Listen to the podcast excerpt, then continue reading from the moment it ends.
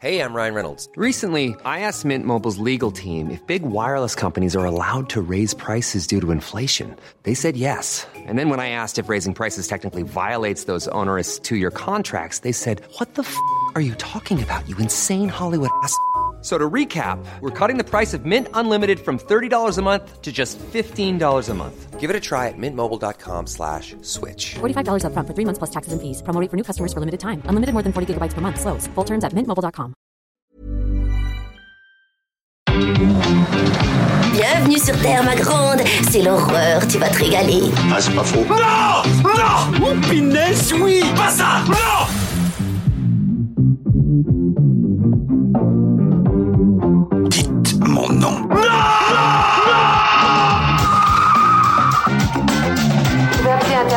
leur demander de me faxer les numéros de téléphone de toutes ces femmes.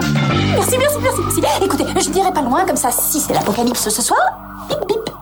Bonjour, c'est Clémence. Bienvenue dans We Love Series, le podcast signé We Love Cinéma qui s'intéresse aux séries cultes d'hier et d'aujourd'hui. Dans la collection du moment, on déroule le tapis pour Les Sopranos, la série culte de HBO. Et comme d'habitude, on prend notre temps pour creuser le sujet sur plusieurs épisodes. La semaine dernière, on vous a parcouru la galerie des personnages principaux. Aujourd'hui, on passe de l'autre côté de la caméra pour en apprendre plus sur le papa de la série, David Chase. Mais pas seulement, on parlera aussi de toute l'équipe qui a contribué au succès des Sopranos, les scénaristes, les réalisateurs, les producteurs et évidemment le casting. À mes côtés, pour explorer les coulisses de la série, j'ai le plaisir de retrouver Stéphane Moïsakis. Salut Stéphane. Salut Clémence. Et Rafik Djoumi. Salut Rafik. Salut Clémence. Alors, on l'a dit, derrière les Sopranos, il y a d'abord un homme, David Chase. David Chase, de son vrai nom, David Di Cesare. Avant de créer les Sopranos, euh, David Chase a été scénariste pour la télévision pendant plus de 20 ans. Euh, il était vraiment très connu euh, dans ce milieu-là, avec un style d'écriture bien à lui. Et avant même de, parler de, ce qu'il a fait, au niveau professionnel, je pense que c'est important de parler de ses origines.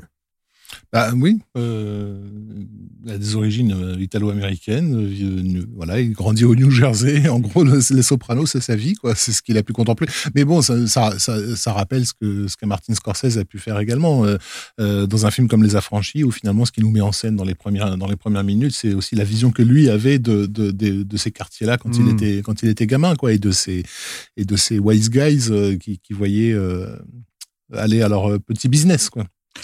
Ouais, puis c'est un, enfin c'est un, comment dire une personne qui a grandi en fait avec des parents extrêmement euh, comment dire euh, on l'a dit dans l'épisode précédent, Livia, la mère de Tony Soprano, c'est sa mère en fait, hein, littéralement. C'est quelqu'un d'extrêmement toxique pour lui. Et son père, c'était c'était quelqu'un qui avait un énorme problème de colère, on va dire, et ce qui ressemble aussi à Tony, quoi, finalement. Donc, euh, donc euh, de là à dire que Les Sopranos c'est sa psychanalyse à lui, euh, il y a presque qu'un pas, quoi. Mais, euh, mais oui, c'est c'est quelqu'un qui a grandi dans ces dans ces euh, ces milieux-là et qui, qui sait de quoi il parle en fait quand il parle de, pas seulement en fait de, de du milieu hein, italo-américain, mais aussi de l'idée euh, de devoir euh, euh, travailler, euh, comment dire, euh, sur soi en fait. Probablement à travers une thérapie. Il en parle pas de cette manière-là forcément, mais en tout cas, euh, je pense que ça fait ça fait sens quoi. Et euh, c'est euh, c'est quelqu'un aussi qui, qui qui a beaucoup travaillé pour la télé. Donc du coup, qui a travaillé sur des séries que bon on connaît pas trop, hein, nous ici comme Rockford Files, ce genre de choses quoi, et qui au moment justement où il lance les Sopranos, en fait, où il veut faire les Sopranos, il veut sortir de la télé. C'est-à-dire que tu l'avais dit dans le premier épisode, il y avait cette idée que les Sopranos à la base soient un film euh, sur ce sujet en fait qui, euh, qui, euh, qui est comment dire un, un ch- un chef mafieux en fait qui part en thérapie quoi. Et euh, et je sais plus quelle personne lui a suggéré de comment dire de- d'en d'en faire une série télé en fait. Et une série télé qu'il a proposée à, des networks en fait américains classiques hein, Fox euh, ABC tout ça. Et en fait ils ont tous plus ou moins refusé parce qu'effectivement ça rentrait pas en ligne de compte. Mais lui même espérait déjà que HBO euh, dise non aussi pour pouvoir en fait faire des Sopranos un vrai film de cinéma. C'est-à-dire qu'il le voit comme ça quoi. Et euh, et euh, et, finalement ça s'est pas passé comme ça. Et quelque part il a eu parce que ça lui arrivait vers, il a aujourd'hui c'est, quelqu'un qui a 75 ans, ça lui arrivait assez tardivement dans sa carrière en fait, voilà, d'un seul coup d'être, comment dire, reconnu en fait pour son talent vraiment et de devenir bah, ce showrunner en fait euh, qui euh, qui va changer la la, Mm. la face de la télé américaine quoi et euh, malgré le fait que justement et c'est probablement en général ce qui se passe quand les gens ne veulent pas vraiment faire ça euh, euh, qui veulent justement sortir de leur milieu euh, c'est là où en fait tout d'un seul coup bah, c'est eux qui révolutionnent quelque part le truc puisque euh, justement ils ne veulent pas faire ce qu'on leur oblige à faire en fait euh, la plupart du temps quoi. Il est, ouais, il est libéré de cette contrainte-là. En fait, c'est quelqu'un qui, au départ, se voyait comme tout, au, tout départ comme comme un, comme un écrivain, euh, qui a vite réalisé aussi bah, bah, ses limites. Euh, il est très clair là-dessus. Hein. Il l'a il l'a dit en interview régulièrement que euh, quand, quand on démarre dans, dans l'écriture, on réalise assez vite qu'on est on n'est pas Tchekhov ni Faulkner euh, et que, en gros ça calme quoi. Que qu'il est tombé qu'il est devenu accro euh, des salaires télévisuels quand il a commencé à, à, à bosser à la télévision, euh, mais que dès l'instant enfin où il a commencé à essayer de poser ses propres billes à lui, euh, bah du coup ça ça marchait pas. La série sur laquelle il a il a il a débuté, je pense que c'est c'est pas anodin, c'est une série que ça- qu'on connaît pas en France, même bien qu'elle qu'elle a été euh, diffusée, je crois, à l'époque, s'appelait Dossier brûlant, euh, Kolchak, The Night Stalker en, anglais, qui est accessoirement la série qui a inspiré euh, Chris Carter pour, euh, pour X-Files. hein. C'est une série fantastique, un X-Files avant l'heure hein, des, des 70s. Mais à l'époque où il, où, il, où il bosse là-dessus, il a le, le projet donc de à défaut d'être écrivain, de devenir de devenir cinéaste. Donc dans les années 70, il projette quand même beaucoup ce truc-là. Sauf que d'après ce que j'ai compris, il a aussi quelques problèmes de d'addiction qui vont faire qu'il va avoir besoin de beaucoup d'argent, que du coup il va rester à la télévision parce que ça paye euh, ça paye bien. Et, euh, et à la fin des années 80, il développe une, série qui est plutôt ambitieuse dans sa dans, dans sa narration, mais qui va se planter totalement, qui s'appelle euh, Almost Ground, En Euh, 88, voilà. ouais. qui est généralement dans le milieu scénaristique, les, gens le connaissent pour ça avant que les Sopranos euh, n'arrivent, qui raconte l'histoire de, personnages à trois moments clés de leur vie, en fait, euh, le, le collège, l'université et le divorce. Euh, et qui entremêlent en fait ces, trucs-là. Mais bon, un truc trop méta, trop complexe pour la télévision et ça s'est euh, ça s'est planté. Donc voilà, ce que dit Stéphane est très juste. Effectivement, les Sopranos pour lui, c'est sa porte de sortie de, ce monde-là. Et finalement, ça va être euh, effectivement une porte de sortie, mais une porte de sortie de cet univers télévisuel dans lequel il n'a jamais trouvé sa place parce qu'il va créer le, bah, le sien. Et il est extrêmement protecteur en fait de, ce, de cette série. C'est-à-dire qu'il est extrêmement fier de ce qu'il a fait.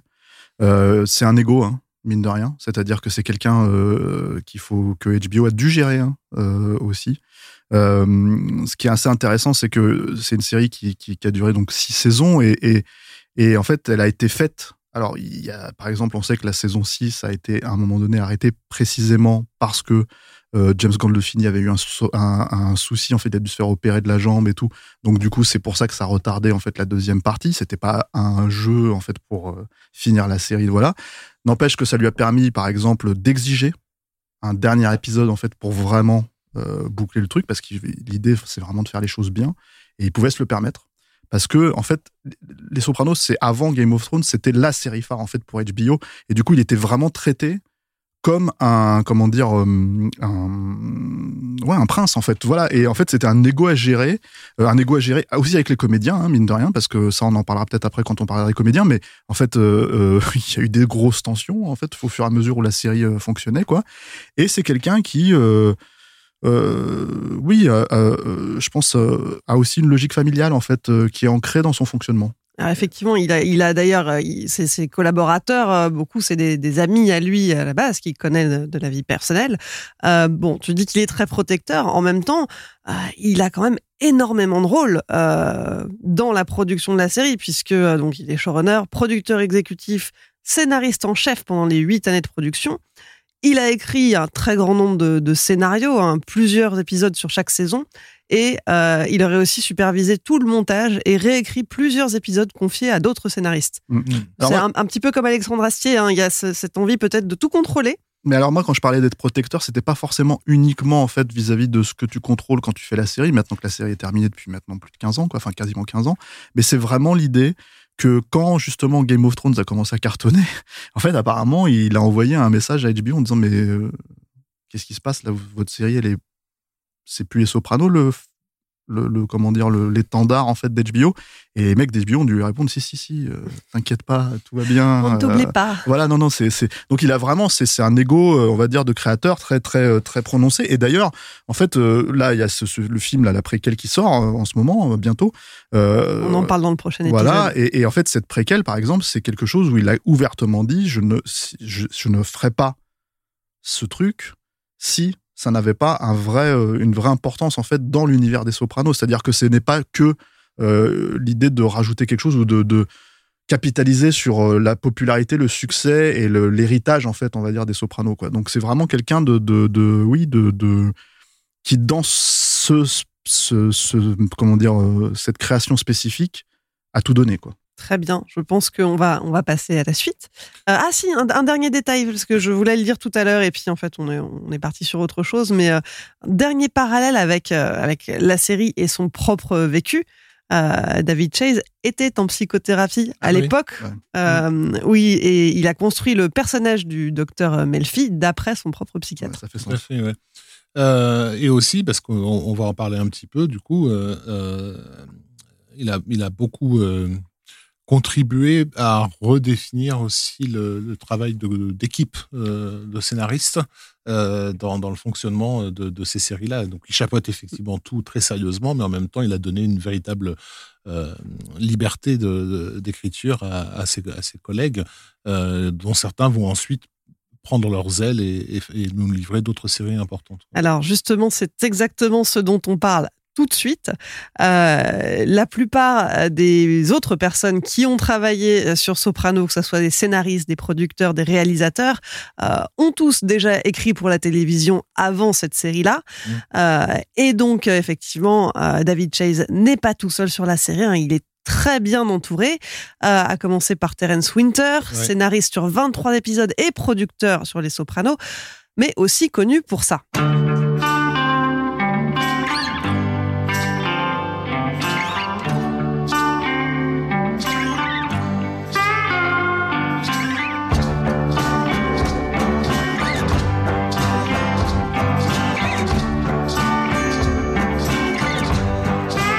Est-ce que vous avez reconnu ce générique? C'est Boardwalk Empire, non? Exactement, et oui, puisque Terence Winter est aussi le créateur de la série télévisée Boardwalk Empire, série qui se déroule principalement à Atlantic City pendant la Prohibition euh, et qui suit euh, pendant cinq saisons l'ascension puis la chute d'un trafiquant d'alcool, Mm. trafiquant interprété par, je vous le donne Buscemi, euh, Et oui, Steve Buscemi. Tout à fait, et euh, euh, dans un, avec un pilote réalisé par Martin Scorsese, excusez du peu, Mm. euh, avec lequel il va entretenir une relation de confiance, hein, puisque euh, ils vont ensuite faire ensemble le, le Loup de Wall Street. Euh, donc c'est voilà des, sopranos qui tentaient justement d'émuler les affranchis. euh, lui, il est, il est, il est monté jusqu'à Dieu, euh, Dieu le Père en fait. Donc, il n'y aurait pas aussi une petite forme de mafia ou de famille euh, italo-américaine Bah, dans euh, le je ciné pense que c'est tout simplement. bah, je- voilà, c'est intéressant de savoir comment un mec comme Scorsese a pu, vo- a pu voir le- les, les Sopranos. Il les a évidemment découverts en live, quoi, et il a dû se dire, mais mon Dieu, enfin des, des mecs qui ont tout compris. Donc ouais, ouais, je pense qu'il y a, il y a une vérité de de de, de la de, la, je, je- parle en anglais dans ma tête, de la dépiction, j'allais dire. Il y a une vérité de la description de cette euh, de cet univers euh, là dans, les Sopranos qui qui résonne quoi et qui d'ailleurs la raison pour laquelle on lui file un, projet comme Boardwalk Empire sur euh, sur la mafia d'Atlanta voilà dans, dans les premières heures. Moi, je suis pas un grand grand fan de la de, de, ce que j'ai de ce que j'en ai vu. Hein. J'ai j'ai pas regardé la saison entière, mais c'est mais c'était quand même un projet euh, C'était monumental. très, quoi. c'était ambitieux, c'était très ambitieux, puis surtout à l'époque où c'est sorti, euh, là peut-être on en parle moins, mais euh, c'est vrai qu'à l'époque où c'est sorti, ça a clairement été présenté comme euh, le fruit de l'un des euh, comment dire créateurs des Sopranos quoi. Ça c'est- c'est- c'était c'était clairement mis en avant. Il y avait ça et le nom de Scorsese en fait qui était qui était clairement mis en avant. Et Terence Winter c'est quelqu'un qui a quand même écrit euh, presque je crois 20-25 épisodes en fait hein, donc euh, des 23, Sopranos 23. exactement. Donc euh, le truc c'est que c'est c'est euh, oui c'est c'est un nom euh, assez important. Il y a euh, comment dire hum, la logique familiale, on va dire, elle est, elle est là parce qu'il y a, par exemple, il y a un couple aussi, je crois, de scénaristes en fait qui euh, qui euh, qui sont euh, sur cette série. Il y a Mitchell Burgess et sa femme. Robin Green Robin et Green. Michel Burgess. Voilà, Ouais. c'est des scénaristes en fait qui, ont toujours travaillé plus ou moins ensemble et en fait qui voilà ont écrit aussi quelques quelques épisodes là-dedans. Et qui ont travaillé avec Chase sur euh, d'autres séries auparavant, sur Bienvenue en Alaska et euh, 200 dollars plus les frais. Voilà, donc la logique familiale, c'est vraiment en fait, euh, elle est elle est vraiment aussi im- impliquée dans euh, voilà, mais mais je pense que c'est normal parce que quelque part il y a l'idée en fait de contrôle euh, passe aussi par là, c'est-à-dire que en fait d'ailleurs comment là récemment David Chase en fait a fait le tour un peu des, des, de la promo pour pour pour justement The Many Sense of Newark le, le, la préquelle prochaine. non, mais c'est un rapport avec les Sopranos, justement, vraiment direct. C'est que, en fait, euh, il dit ouvertement que si personne d'autre ne fera quelque chose des Sopranos, si ce n'est lui, sauf peut-être éventuellement Terence Winter. Ce qui veut quand même déjà dire qu'il y a un truc de confiance et que bah, c'est son Chris, lui. Voilà, il y, a, il y a ce truc de. On, peut, voir ça un peu comme ça. Quoi. Donc, oui, euh, la logique familiale derrière l'aspect, euh, comment dire, créatif de, de- des Sopranos, il est évident. Et puis. Euh, effectivement aussi dans le casting, je pense après. C'est-à-dire que ça va se ressentir aussi quoi. Ouais, on va y venir dans un petit instant, mais il y a une autre personne dont je voudrais qu'on parle avant ça, c'est Matthew, Matthew Weiner. ouais. Mm, Winner. Weiner Moi je dis, moi je dis winner parce que ça Winner. fait zizi, mais euh, on peut dire winner. Matthew Weiner, euh, scénariste de 12 épisodes et producteur sur les deux dernières saisons de la série, si je dis pas de bêtises, mais qu'on connaît également pour ceci.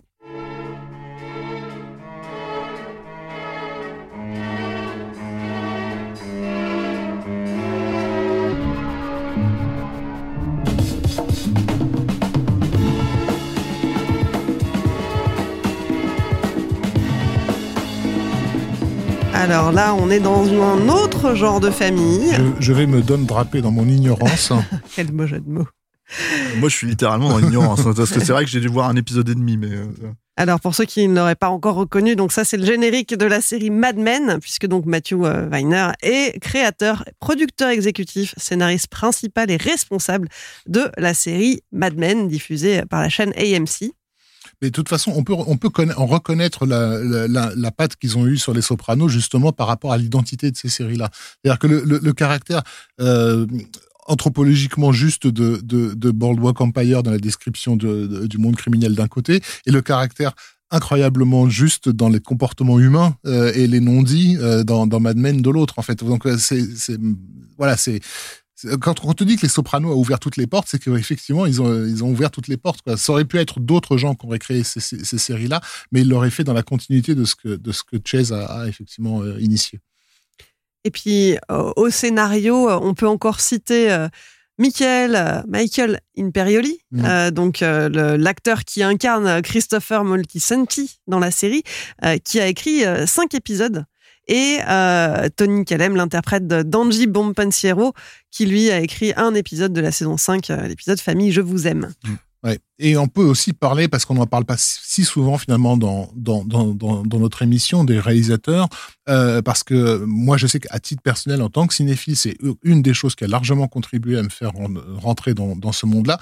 Donc les Sopranos étaient diffusés à l'époque sur, sur Canal Jimmy, comme, comme tu l'as dit, je les ai découverts dans, dans cette condition-là, et je n'avais, moi j'avais dans les années 90 euh, et 80 beaucoup de problèmes avec les séries américaines à cause de leur look en fait. Je je pas à regarder à cause de ça, Euh, même si les scénarios étaient intéressants, etc. Mais quand j'ai vu Les Sopranos, j'ai vu quelque chose qui était filmé comme si c'était fait pour passer dans une salle obscure, avec ce que j'aime en tant que cinéphile dans le choix des cadres, de- le travail photographique, etc.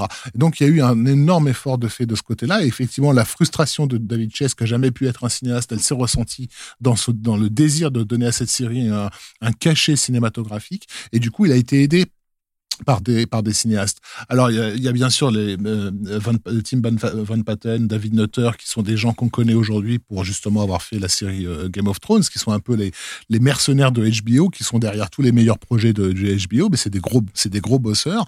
Euh, mais on a également des des gens qui viennent du cinéma traditionnel. Et je pense à, à Peter Bogdanovich par exemple, qui euh, qui, est un, qui était un cinéaste star des années 70, euh, qui a très très mal traversé les années 80. Et qui, qui Euh, incarne d'ailleurs le, voilà. le, le, le psy de, de, Voilà. de, de Nelfi, quoi. Il, il joue le psy de la psy de, Voilà. la série. Donc c'est-à-dire que il, il est en train d'ausculter, c'est, le maître qui ausculte ce que David Chase euh, a fait avec son, avec son film à lui, si tu veux.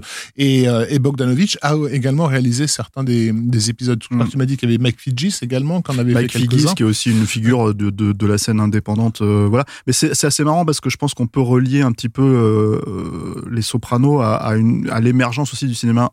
Enfin, cinéma indépendant des années 90 en fait c'est-à-dire que en gros euh, euh, euh, comment euh, enfin le renouveau on va dire si on enlève les côtés Miramax tout ça enfin voilà le renouveau de ce truc là par exemple à Steve Buscemi quand Steve Buscemi apparaît dans une saison vraiment il, est il est l'un des personnages principaux de la saison 5 euh, ça fait sens en fait de voir Steve Buscemi. C'est une star en fait dans la logique des Sopranos. C'est-à-dire c'est pas forcément c'est c'est une plus-value euh, de grande qualité dans les grands blockbusters en fait de voir Steve Buscemi on va dire. Mais dans les Sopranos c'est une star. Et du coup je pense qu'il y a un vrai deal en fait qui se fait autour du personnage. Genre qu'est-ce qui va se passer avec moi? Est-ce que comment est-ce que je termine euh, que- quel est l'arc de mon personnage? Et surtout il réalise 4-5 épisodes parce que Steve Buscemi c'est aussi un réalisateur en fait euh, de petits films indépendants voilà etc, etc. donc il y a, il y, a, ce cachet en fait euh, euh, indie on va dire euh, euh, qui euh, bon, qui, qui, qui euh, que la série dépasse hein, pour moi totalement hein, on est mais mais qui en fait fait sens d'un point de vue market et qui fait sens d'un point de vue aussi de de, de voilà euh,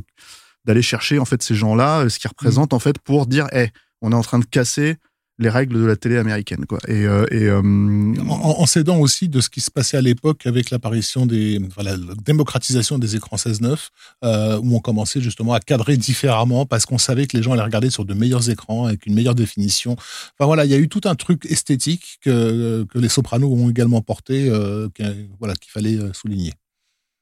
Alors là, on, vient de passer une vingtaine de minutes à parler des personnes derrière la caméra, des personnes de l'ombre en quelque sorte. Euh, maintenant, là, on n'a plus le choix, il faut qu'on parle du casting, ça devient euh, trop urgent. Euh, évidemment, en première ligne, James Gandolfini, euh, qui a remporté pour le rôle de, de Tony Soprano trois Emmy Awards, trois Screen Actors Guild Awards et un Golden Globe. À l'époque, il a été invité à passer une audition pour le rôle euh, après que euh, la directrice de casting Suzanne Fitzgerald euh, ait vu un petit clip de sa prestation dans le film True Romance. Euh, On en parlait justement dans le premier épisode. Ouais, True Romance, en fait, c'est une scène absolument incroyable, hein, où il, où il, comment dire, il, il retrouve Alabama, le personnage d'Alabama, en fait, pour, pour récupérer la coque qu'elle aurait volée. Et en fait, euh, c'est une scène où il la passe à tabac, euh, voilà, Il la et- défonce il et- la et elle défonce défonce en littéralement, retour. en retour, voilà. Et c'est un truc, en fait, euh, c'est une scène très très forte dont, dont les gens se rappellent.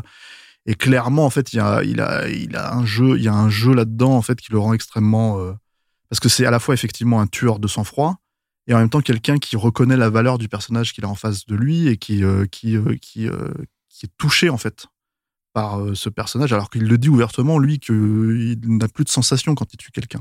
Donc en fait, c'est une scène très forte, euh, moi je trouve assez magnifique en fait, euh, de- dans, dans le film.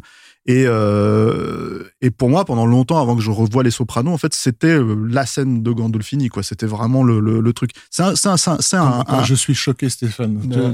Tu- ne- cites pas Perdita Durango. Mais si, justement, parce que j'allais dire, c'est un, c'est un, comment dire, c'est un, un acteur, un caractère acteur. un caractère dit, acteur qui, qui, qui, qui utilise la méthode, hein, euh, voilà, et qui, euh, qui, euh, à mon avis, avec les Sopranos, a trouvé un rôle à sa mesure parce que justement, il était dans des seconds rôles euh, de très grande qualité pendant longtemps, en fait, et notamment donc dans Perdita Durango aussi, qui est un film, voilà, où il joue un bah, un mec qui court derrière euh, le- les, les deux personnages principaux, quoi, un espèce de flic qui est tout aussi pourri finalement que euh, Qu'un gangster, ouais. voilà, qu'un gangster, mais mais mais qui et qui et qui est très volubile aussi, qui est très euh, comment dire. euh, mais Gandolfini, il, il- donne, c'est un gros nounours en fait, le mec. Il donne un, énorme, euh, comment dire. euh, cachet, je pense, à, ces personnages-là. Et, et, et, par exemple, en fait, quand tu regardes une série comme Les Sopranos, euh, où bon, lui, là, c'est connu, hein, ces trucs-là, il le disait. hein. par exemple, quand, quand il fallait qu'il ait une scène où il s'énerve, bah, la, veille, il dormait pas.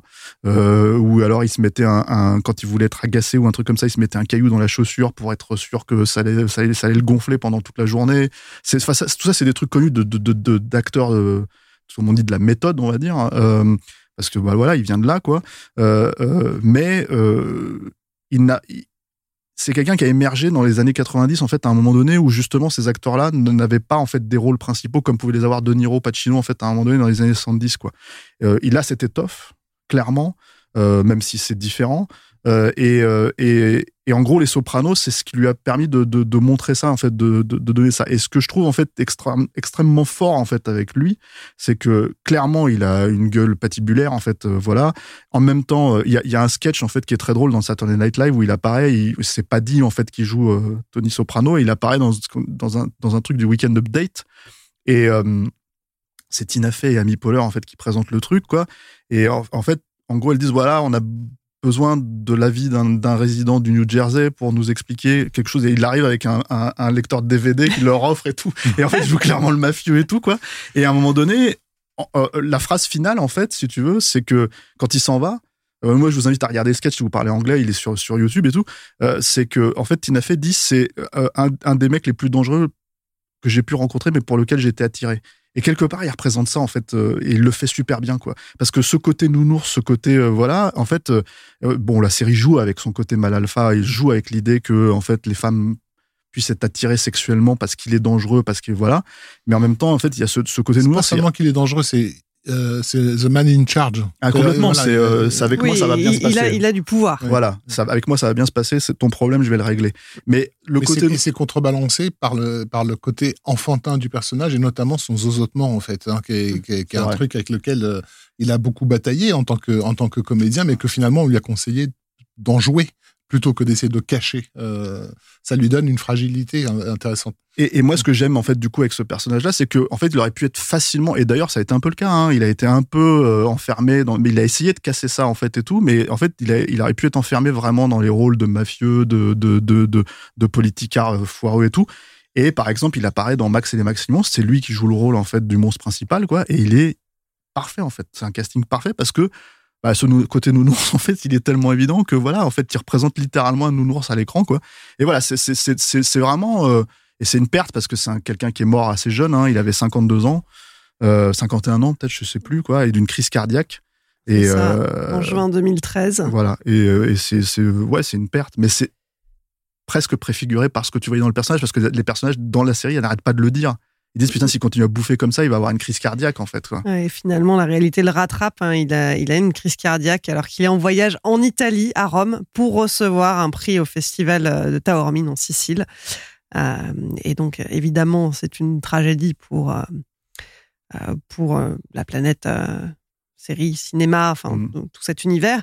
Euh, au lendemain de sa mort, Bruce Springsteen et le E Street Band, dont est membre euh, le guitariste Steven Van Sant, celui qui joue Silvio Dante dans la série, euh, joue une interprétation de leur album Born to Run en la dédiant à Gandolfini.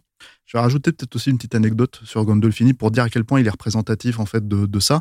C'est que à un moment donné, quand la série The Office cherchait un remplaçant à Michael Scott en fait euh, au, au personnage de Steve Carell, ils ont pensé à Gandolfini et ils lui ont fait une offre euh, qu'il ne pouvait pas refuser. Et en fait, en gros, il a fini par la, enfin, il a dû la refuser, euh, mais euh, parce que HBO et, à mon avis, David Chase euh, ont dit non. Vous n'avez pas parodié ce personnage-là parce que je pense que c'est clairement ce qui était attendu. Euh, et ce qui s'est passé, c'est que HBO, pour convaincre Gandolfini, a dû renchérir sur l'offre pour qu'il ne soit pas dans la série. Donc en fait, je crois que, en gros, il me semble que, que, que euh, euh, The Office, euh, ABC ou NBC, je sais plus, a proposé 4 millions de dollars pour qu'il vienne en fait euh, remplacer euh, Michael Scott, enfin, que ça soit le nouveau boss de The Office, quoi. Et euh, HBO a, a déboursé 5 millions. Et à mon avis, David Chase est vraiment derrière ce- cette, idée, cette notion-là. Et je pense que l'idée principale, donc Gandolfini a gagné 5 millions à rien faire, mais je pense que l'idée en fait principale, c'est vraiment en fait de maintenir le comment dire euh, la crédibilité euh, et le, le comment dire le, le cachet en fait de, des Sopranos L'aura- et l'aura- culturelle, voilà, ouais. effectivement à mon avis c'est ça quoi. Alors, au-delà de, de James Gandolfini, on va parler du reste du casting aussi. hein. La plupart des acteurs des Sopranos sont italo-américains.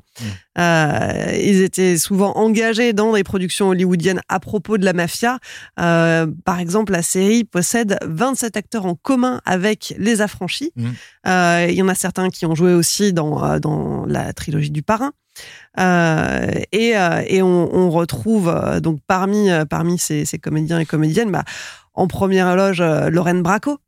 Évidemment. qui, qui devait jouer à la base le rôle de, enfin, à qui on a proposé le rôle de Carmela Soprano. Et c'est assez marrant parce que d'ailleurs, c'est un vrai jeu de chaise musicale, en fait, le casting. Oui, parce que c'est l'inverse. Euh, euh, euh, comment s'appelle-t-elle euh, Eddie Falco. Eddie Falco, merci, qui joue Carmela, euh, s'imaginait beaucoup plus jouer le rôle de la psychiatre à la base. Oui, tout à fait. Et en fait, Lorraine Bracco a dit non, mais je, je veux pas jouer ce rôle, en fait, qui est le rôle, en gros, des affranchis, et c'est trop, ça serait trop proche. Donc, euh, elle a proposé, en fait, justement, de jouer le rôle de la, de la psy à la place. Et, euh, et euh, mais évidemment que la filiation, elle est, euh, elle est là, puisque Lorraine Bracco, elle a été littéralement révélée par, par, euh, par euh, les affranchis, puisque je, je dis pas de bêtises, il me semble qu'elle a gagné un Oscar du meilleur second rôle féminin, ou en tout cas, elle a été nommée. Et si je, si je peux me permettre d'être méchant, je pense que Eddie Falco est une meilleure comédienne que, que Lorraine Bracco, qui finalement est assez limitée dans son répertoire. Donc, euh, euh, on, on la voit pas tant, la psy, dans, dans la série. Elle n'a pas besoin de, de, de, passer par toutes les gammes d'émotions, alors que la, la, femme de Tony Soprano, c'est vraiment un rôle euh, difficile au sens, mm. il y a beaucoup de choses à faire. Quoi. La, la, le personnage du, du psy, du docteur Melfi, incarne une autre partie de la population italo-américaine, celle qui est bien intégrée finalement, mmh. et qui est beaucoup plus dans la normalité, qui a réussi à sortir de cette communauté assez fermée. Mmh. Tout à fait. Mais ça reste, euh, je pense que le, le casting de, de, de, d'Eddie Falco dans, dans, le rôle de, de, Carmela était quand même euh, bien, bien mieux vu. Quoi. Et d'ailleurs, c'est assez marrant parce que Eddie Falco, euh, assez souvent, enfin, elle, racon elle, racontait que, que elle avait un tel rapport en fait à, à, à Tony Soprano qui est presque en fait de, du, du, mimétisme vis-à-vis -vis de son personnage, c'est que quand elle voyait Tony Soprano dans un autre film avec une autre actrice qui s'embrasse par exemple, en fait, elle, elle était jalouse.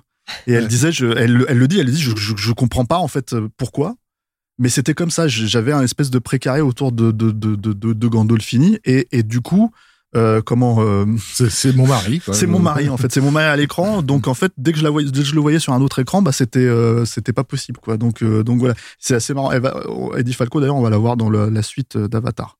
Voilà, c'est assez c'est ça sera ça sera intéressant de voir parce que c'est pas une actrice qu'on voit souvent en dehors justement de, de, de, de comment dire du rôle de Carmela. Elle est vraiment identifiée maintenant à ça ça sera intéressant de voir parce que c'est vrai que c'est une excellente actrice. Hein. Vraiment, euh, c'est c'est quelqu'un d'assez. Enfin, euh, moi, je trouve assez. Elle donne un énorme corps, je trouve, au elle personnage. A, elle a un grand répertoire. Et d'ailleurs, quand on découvrait à l'époque les Sopranos sur euh, Canal Jimmy, on pouvait aussi découvrir à la même époque euh, Oz, Oz tout, tout, à fait. fait. dans lequel elle jouait un, gardien, Maton, un gardien de prison. Une gardienne de prison. Et, pareil, où elle était. Enfin, tu ne pouvais que que la voir. Et je sais que pour une partie du public français, elle a été l'incarnation de ce renouveau de la série mmh. télé parce qu'elle était dans les deux principales, les deux principaux chocs télévisuels de l'époque. Et puis en plus, dans Oz, c'était vraiment un des rares personnages euh, féminins. Donc, euh, oui, ouais, oui, et puis tu pouvais pas passer à côté. Quoi, ouais, On la voyait d'autant mmh. plus. Euh, la réalité euh, de plus en plus proche de la fiction. Autre comédien de la bande, Tony Sirico, qui a un passé criminel lié à la mafia, pour de vrai. Euh, et qui a accepté de jouer poli, mais à une condition, c'était que son personnage ne soit pas une balance. Ouais, c'est assez marrant parce que je pense qu'en fait, ça représente vraiment ce que ça veut dire en fait euh, dans euh, dans ce milieu-là. Enfin, dans, dans un épisode précédent, Rafik expliquait justement que euh, l'un des épisodes clés de la première saison, c'était que, que Tony Soprano tue euh, une balance, même si cette balance ne lui a rien fait à proprement parler. C'est-à-dire que la balance, c'est c'est euh, le rat comme ils disent en fait euh, c'est c'est c'est euh, je pense que c'est à peu près dans leur logique c'est à peu près autant qu'un homosexuel en fait c'est vraiment il y a il y a ce, cette idée vraiment de, de... Bien, bien, pire ouais même. voilà non mais c'est c'est c'est assez bah non mais enfin non mais à leurs yeux je ouais, pense ouais. à leurs yeux c'est c'est bien pire l'homosexuel il il l'écarte de la communauté la balance il le tue mmh. le tue quoi donc il le tue aussi mmh. l'homosexuel mais bon le truc c'est en tout cas le, le truc que je veux dire c'est que voilà c'est c'est comme lui en fait a ces racines là en fait dans le dans le milieu euh, bah en gros euh, même le fait d'être une balance fictive n'était pas concevable en fait pour pour Tony Sirico quoi. Et alors moi je le, je le trouve absolument je pense que tu peux enfin aujourd'hui c'est le genre de, si tu le revois dans des vieux films qu'il a pu faire parce qu'il il est à un moment donné il a il a basculé il a il a un peu il, est, il a pas été révélé il a été révélé par les Sopranos mais il a quand même fait l'acteur dans quelques autres films hein, euh, Tony Sirico tu peux presque pas en fait euh, le dissocier. Enfin, c'est impossible pour moi de le dissocier de Polly Walnuts, quoi. C'est-à-dire qu'il y a vraiment ce, oui, ce truc. Deux... Il parle comme ça. Et d'ailleurs, il, y a pareil dans, dans un. Moi, je regarde beaucoup de. de... J'aime bien regarder les, les, interviews de talk show. En fait, euh, euh, comment dire, de, de sur YouTube et ce genre de choses, quoi. Et notamment, t'as, Louis C.K., qui, qui, à l'époque, en fait, de la fin des Sopranos, avait lui aussi une série, en fait, sur, sur, sur HBO. Et du coup, il était invité aux mêmes soirées Hmm. que, que les Sopranos, quoi. Il racontait qu'à un moment donné, Polly Walnuts vient le voir, Tony Sirico, il lui dit, ah, c'est toi, Louis C.K., tu t'as fait cette série et tout. Puis il lui il joue avec ses doigts, en fait, il lui montre parce que c'est ce que fait le personnage, le vrai. Et, et, et il fait, c'est pourri ce que tu fais, tu dois arrêter ce que tu fais, quoi. Et l'autre, il lui, enfin, t'as Tony Sirico qui explique à Louis C.K. qu'il devrait arrêter, en fait, sa série de merde et tout ça, etc., etc.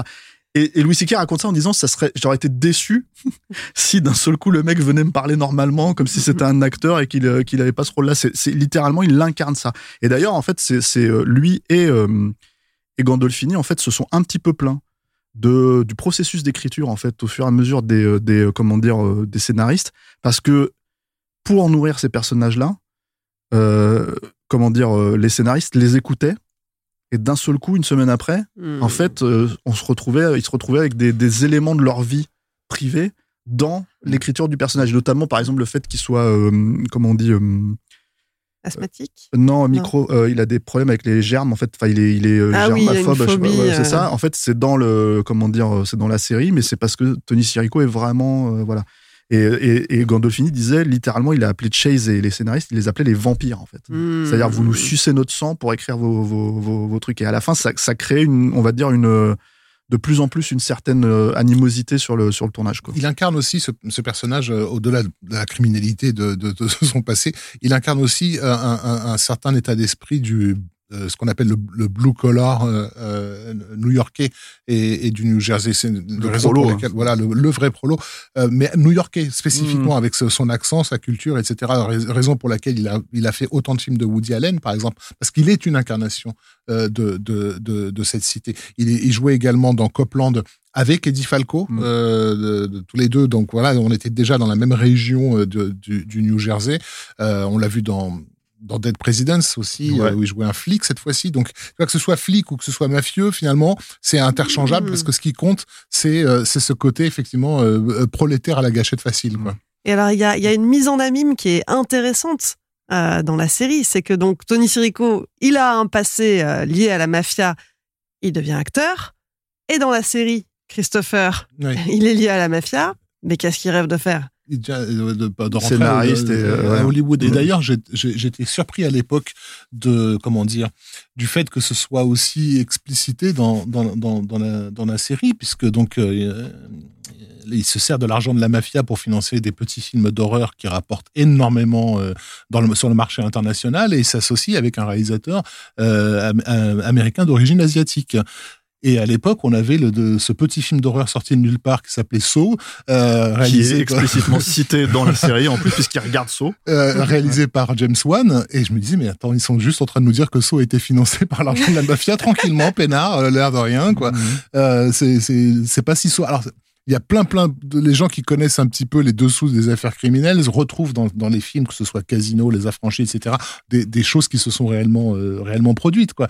Mais, mais là, ça touchait le cinéma. C'est ça qui m'avait été, euh, qui m'avait étonné, c'est que, c'est que, c'est qu'il montre aussi explicitement qu'une partie de, de l'argent qui circulait en masse dans cette industrie euh, avait des origines très clairement criminelles. quoi. Et d'ailleurs, en fait, le, le- le Michael Imperioli, justement, en fait, racontait, c'est lui qui racontait que la première fois qu'il a lu le scénario, il ne comprenait pas le ton. C'est-à-dire de- du pilote. C'est-à-dire que pour lui, c'est absolument pas d'une seule seconde. C'est une série qui va marcher. C'est une série qui est en train de casser les codes. C'est une série qui voilà. Euh, il l'a compris bien après, évidemment. hein, et, d'ailleurs, il est, il est, c'est un grand représentant de la série aussi. C'est-à-dire dans le sens où on le voit beaucoup parler en fait de la série. Et chaque fois, on est invité pour ces choses-là. Il est là, il est présent en fait.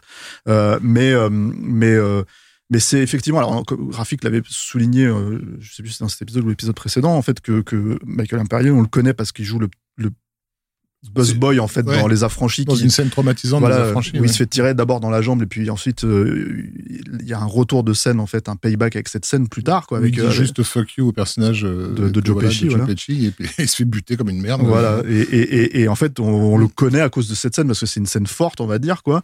Euh, et il disait oui, à l'époque, moi, j'avais juste besoin de gagner ma croûte en fait en tant qu'acteur, et donc j'ai accepté ce, ce truc-là. Il était persuadé d'avoir planté son audition, Euh, et puis il se dit de toute façon, euh, je m'en branle en fait si j'ai si si planté mon édition parce que c'est écrit par un, par, euh, par un mec qui connaît rien au milieu italo-américain et ce qui pensait que David Chase n'était pas du tout euh, italo-américain voilà. Mais mais mais oui et puis enfin pour le coup je trouve que c'est aussi le rôle d'une vie parce que parce que euh, il est très touchant en fait dans, dans, dans cette figure tragique en fait euh, et et il, en fait, il incarne bien quand même un peu une, un cer- une certaine idée de la stupidité du personnage. Il a un côté comme ça en fait. Ce personnage, il est un peu un peu crétin sur les bords. Quoi.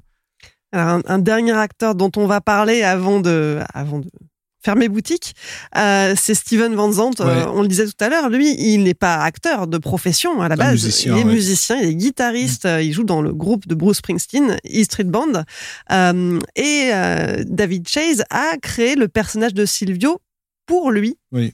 Spécialement. Bah, comme on l'a dit dans le premier épisode, hein, Chess, c'est quelqu'un qui est vraiment une culture euh, rock and roll très forte, qui a fait partie d'un groupe de rock, etc. Donc il a une admiration pour Van Zandt, qui est pas seulement euh, un musicien chez Springsteen, parce qu'il a bossé avec, euh, avec basiquement tout le monde. Mm. Moi, j'aimerais juste voilà dire aux gens, de, parce que c'est un truc hélas pas connu, mais il a été à l'origine de ce groupe qui s'appelait Artists Against Apartheid en 1985, à une époque où personne à Hollywood ne voulait euh, s'engager dans la dans, dans, dans, dans le truc. On- Ouais. voilà, on chantait We Are the World, We Are the Children, mais il n'était pas question de parler de l'Afrique du Sud.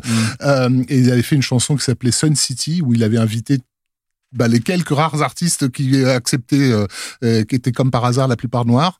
Euh, et, et la chanson, elle est, est- est absolument euh, extraordinaire. Donc, je, je vous invite à aller, aller, aller voir ça. Et mais du coup, ça montre que c'est quelqu'un qui était très intégré dans tout ce milieu-là parce qu'il avait la possibilité de faire venir tous les tous les tous les gens à, à son micro, quoi. Effectivement, mais, mais à la base, Van Zandt ref- a refusé, enfin, a refusé. Il ne voulait pas prendre la- la- le job d'un vrai acteur. Ouais, tout à Euh, fait. Parce que et sa femme est actrice en fait. Euh, Voilà. Et, et d'ailleurs, je crois qu'elle est dans la série, si j'ai pas de bêtises. Absolument, Euh, elle joue la propre femme de Silvio, voilà, euh, l'épouse de Steven, qui s'appelle Maureen Van Zandt. Après, moi, comme je l'ai dit dans un épisode présent, moi, je trouve que c'est vraiment le, le, le, le, le personnage est sympathique et tout, mais c'est vraiment la pièce rapportée. Je le trouve vraiment pas bon acteur. En fait, je le trouve très, euh, comment dire, euh, très très limité en fait, dans, dans même dans sa posture, dans son jeu et tout. Et euh, et euh, et, et j'ai j'ai l'impression que c'est ce qui empêche peut-être aussi un peu le personnage de, de vraiment décoller en fait. Euh, c'est pas son métier. euh, Moi, je le trouve crédible, c'est ça en fait. Oui, il est, encore une fois, on l'a dit dans, dans, dans le précédent épisode, il y a quelque chose de ridicule dans sa dans sa posture, dans sa façon d'être, mais en même temps, à aucun moment je ne doute que ce personnage existe quand je vois la série. Allez, c'est l'heure de quitter les coulisses et de conclure cet épisode. Mais on n'en a pas terminé pour autant. On se retrouve la semaine prochaine pour le dernier chapitre et on y parlera de quoi? Du spoiler. Ouais, du spoiler de l'épisode final qui a quand même été euh, très très. euh, Enfin, on avait parlé de Game of Thrones et Ouais. du fait comment ça avait été quand même mal reçu, mais les Sopranos, Sopranos, ça a été d'un ça a tout été- autre niveau, voilà, ouais. Ça a été ça aussi à l'époque. Voilà, on parlera, on parlera de ce dernier épisode. On va voir qu'il a fait effectivement couler beaucoup d'encre. Et puis on abordera aussi la suite, parce que si la série est terminée, David Chase n'en a pas encore terminé avec ses histoires de mafiosi. On va voir tout ça la semaine prochaine. Rafik, Stéphane, merci de m'avoir accompagné pour euh, le troisième épisode de cette collection. Merci Clémence. Merci Clémence.